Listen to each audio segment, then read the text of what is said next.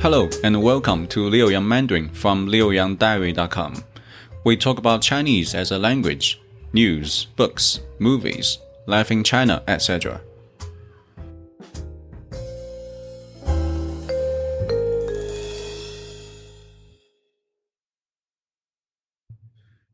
1 Chapter Five Title 他女儿今年二十岁。Her daughter is twenty years old this year.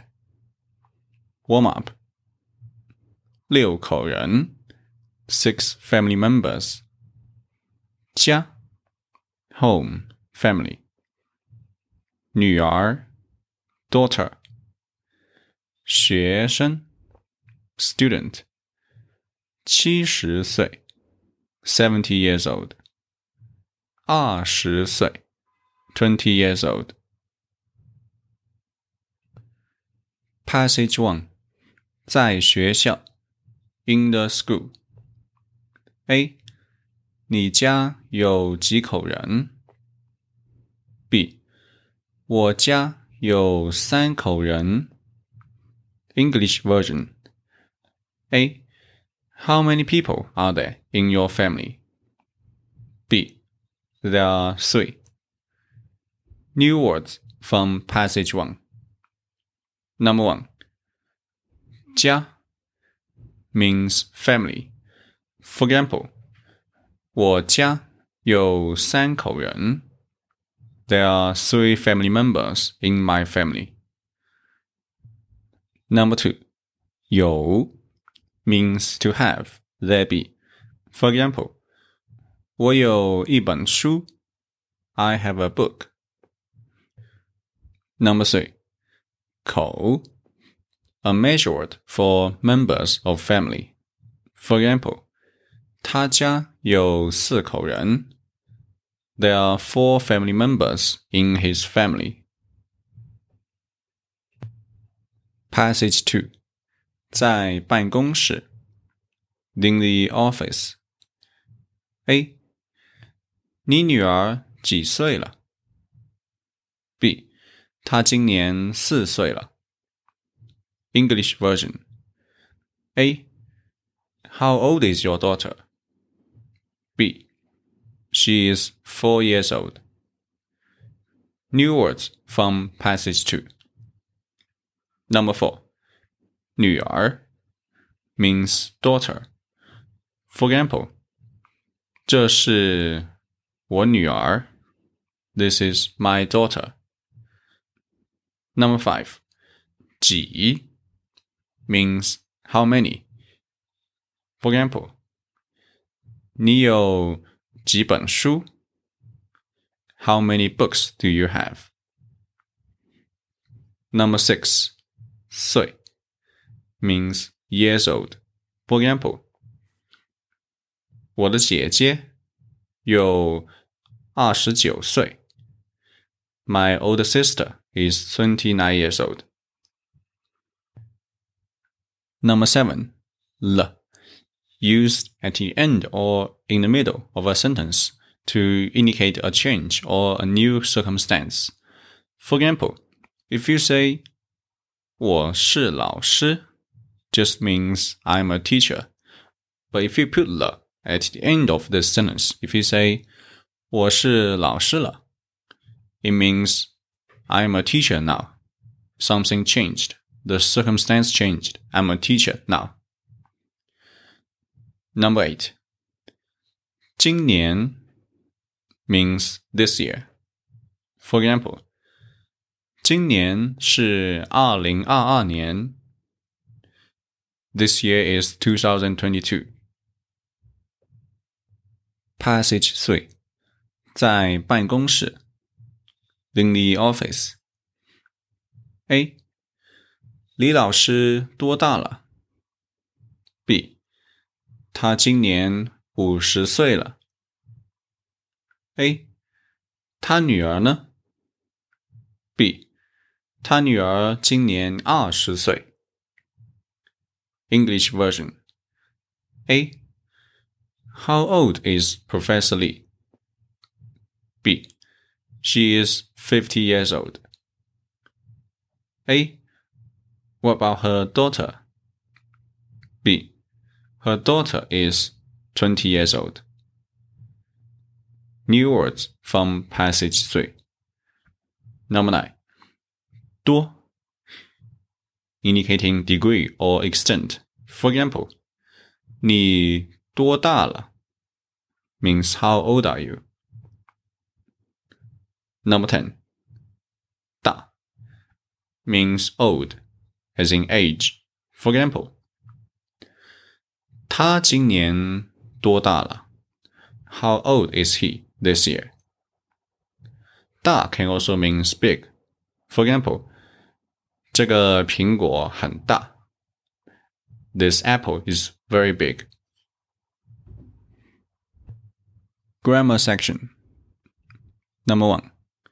几 The interrogative pronoun 几 is used to ask about a number, usually less than 10. In our later course, you might notice there's another word can means how many, which is 多少多少 and 几 they both means how many, how much. But the difference is we use 几 to ask a number which is less than 10. We use 多少 to ask a number which is larger than 10. For example, if you want to ask a person's age, if that person is a kid and you know he might be under age 10, in this context, you should use 几 to ask. You should say, 你几岁了? How old are you? If the person you're asking is an adult or an old person, then you should use 多少. You should say, 你多少岁了? How old are you?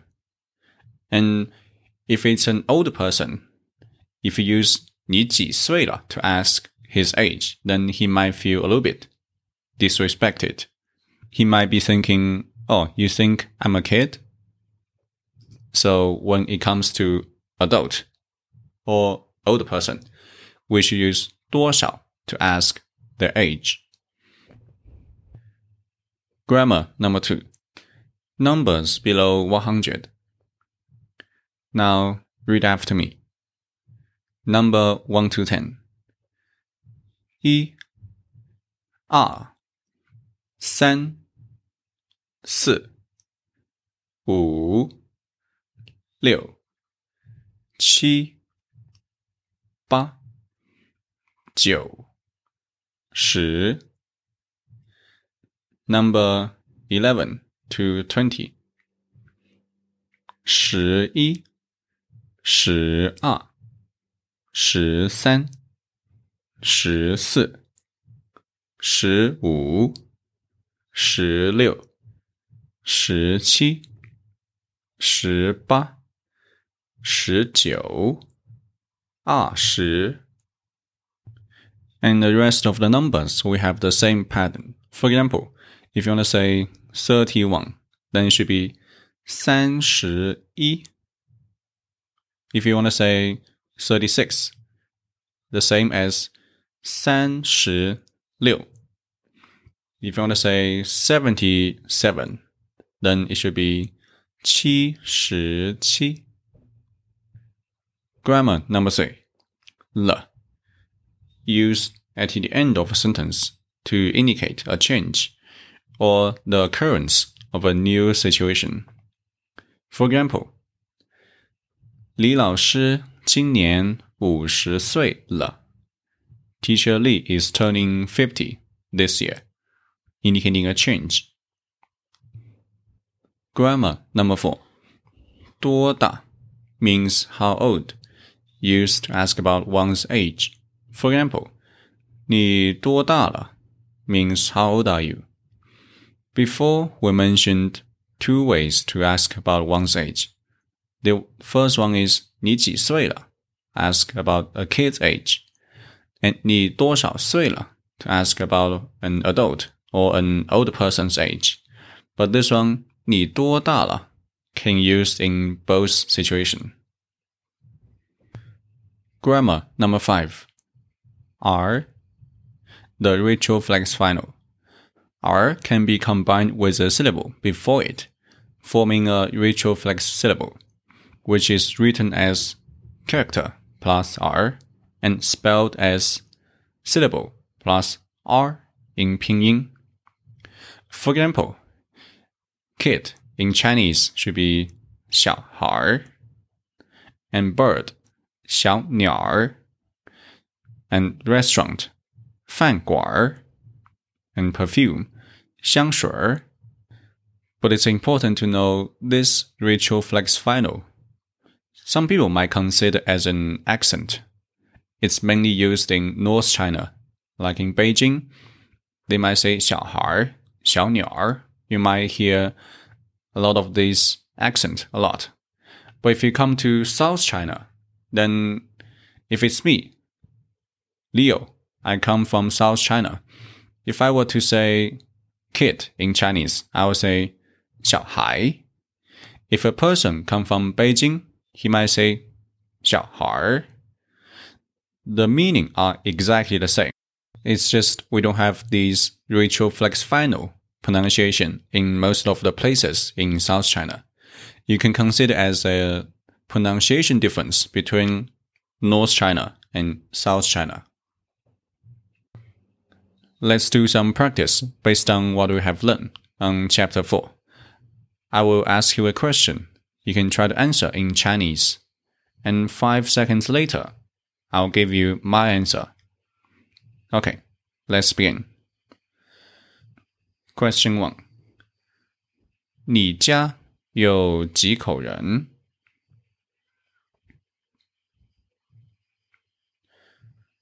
我家 有四口人。Question number two.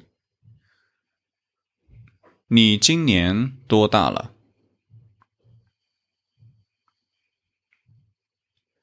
我今年二十六岁了。Question number three. 你的汉语老师今年多大了？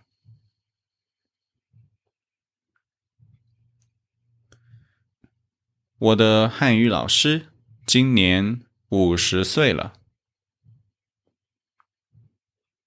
Question number four. 你的中国朋友家有几口人？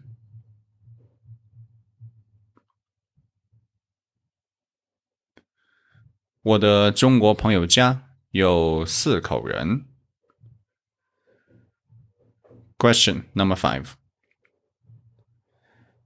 你的中国朋友今年多大了？我的中国朋友今年二十五岁了。This is HSK One, Chapter Five by Liu Yang. That's all for today. I'm Leo from China. If you like our show, follow us on Spotify or wherever you get your podcast. Learn more at liuyangdiary.com. Thanks for listening. See you next time.